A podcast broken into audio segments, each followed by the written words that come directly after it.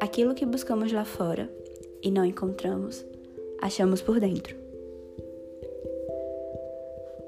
Oi, maravilhosa! Seja bem-vinda de volta ao nosso podcast. Eu sou a Rebeca. Muito, muito obrigada por passar um pouco do teu tempo aqui comigo. E hoje nós vamos falar sobre a necessidade de receber aprovação externa para validar aquilo que só nos diz respeito, que é a nossa própria vida.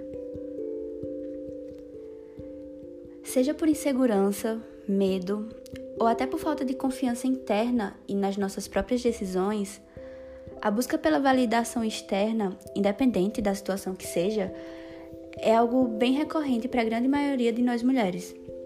É como se a nossa própria intuição ou conhecimento acerca da vida não fosse suficiente para ditar o nosso próximo passo, criando certa necessidade de uma resposta do outro para ser dado ok.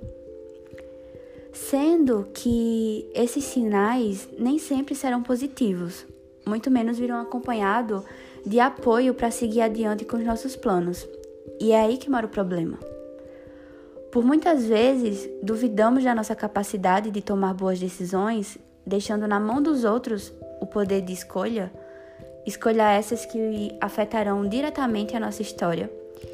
Então, imagina quantos sonhos brilhantes foram interrompidos antes mesmo de serem colocados em prática pelo fato de não recebermos dos outros a tão esperada bênção para gastar o nosso tempo, dinheiro, conhecimento em algo que realmente acreditávamos que sim seria o certo a ser feito.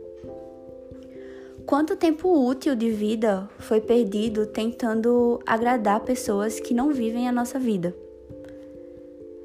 A gente só valida algo com a nossa própria experiência. Então não é justo, muito menos lógico, usarmos de parâmetro a visão de mundo que o outro tem para medir o que é correto para nós. O que eles querem para a gente são baseados nas próprias percepções deles sobre o que é bom e sobre o que não é. Mas nem sempre isso vai se aplicar como se fosse uma receita de bolo. Cada ser é único e cada jornada se constrói a partir das nossas realizações. Por isso, não devemos basear as nossas escolhas em cima do achismo alheio sobre o que é melhor pra gente, se só quem sabe disso somos nós mesmas. Ninguém vive a nossa vida, ninguém entende os nossos motivos. A maneira que enxergamos algo nem sempre serão vistos da mesma forma por outros olhares.